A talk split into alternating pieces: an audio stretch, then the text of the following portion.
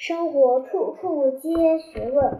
周四放学的时候，王老师大声说：“耽误两大家两分钟，我说个事情，快点放学吧。”同学们哀嚎一片。我要说的是，明天我们年级一起出去秋游。王老师笑嘻嘻地说道：“秋游太好了！”同学们立刻聚精会神地听着。地点就定在南湖公园，明天早上八点，在校门口集合。你们可以带一些零食、水果等，我会准备其他工具的。耶，太棒了！还没等王老师的话说完，教室里就传来了一阵欢呼声。王老师刚一出门，大小乐的身边就围了很多人。大家想春游的时候。和唐小乐一组，何欢欢率先发言。唐小乐，你要不跟我一组？只要你一点头，你的零食我全包了。唐小乐，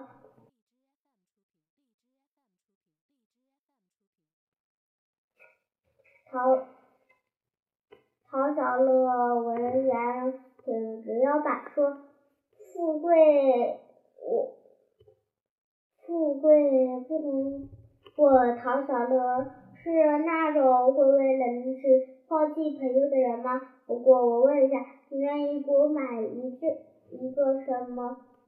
买些什么零食？周围的同学发出一阵嘘声。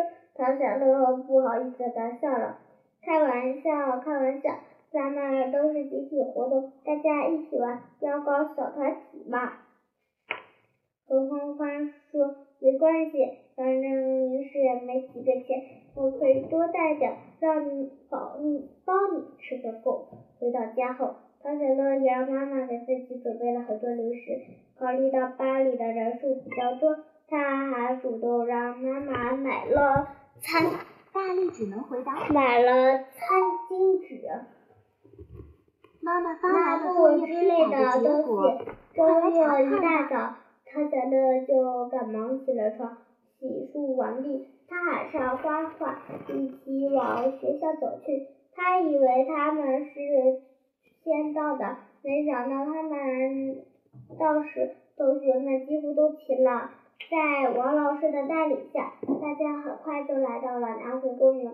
同学们分好组后，男女生开始准备食物，男生和王老师一起组。做烧烤设备很快，一切准备就绪。新鲜的烤羊肉串，两块钱一串，不好吃不要钱。唐小乐在烧烤架前不停的叫卖着：“给我来两串不好吃的！”王阳抓起两串就跑了。王阳，你站住！唐小乐立刻从烧烤架前跑过去追王阳。大家吃饱喝足之后。就开始四处游览。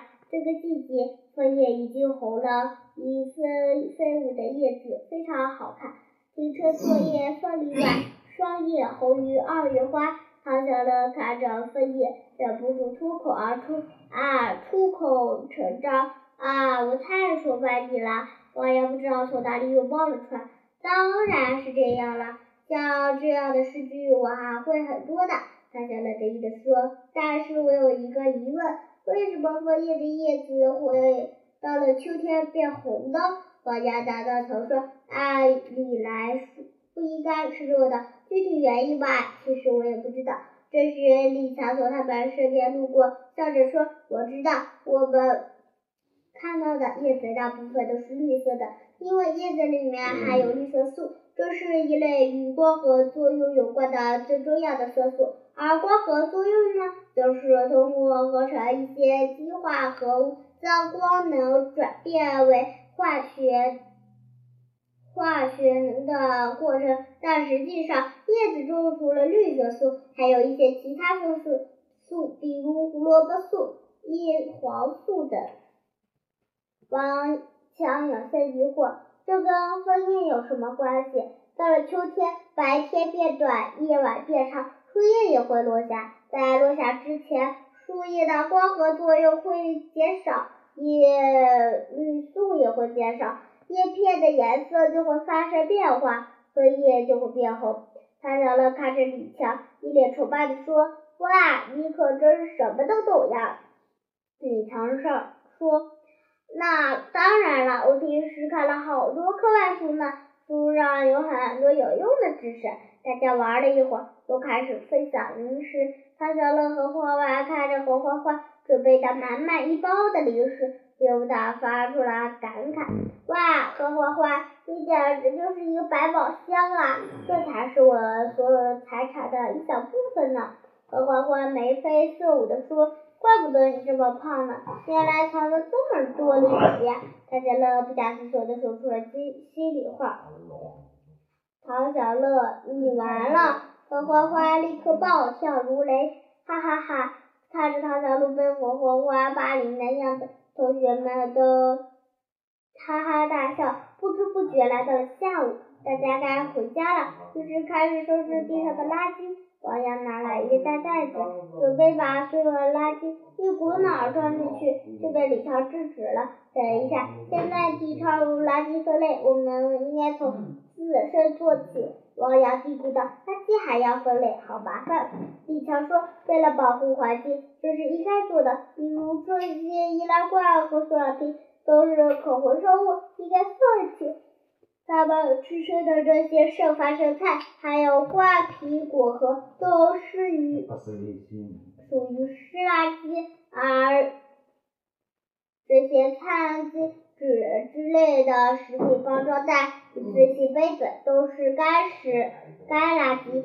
听到李强的话，大家十分佩服。我花率先说：“李强，没想到你成绩不光好，还懂得这么多，我真崇拜你。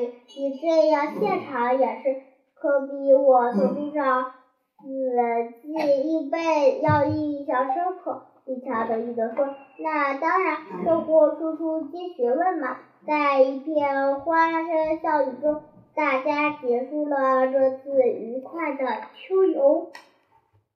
Thank you.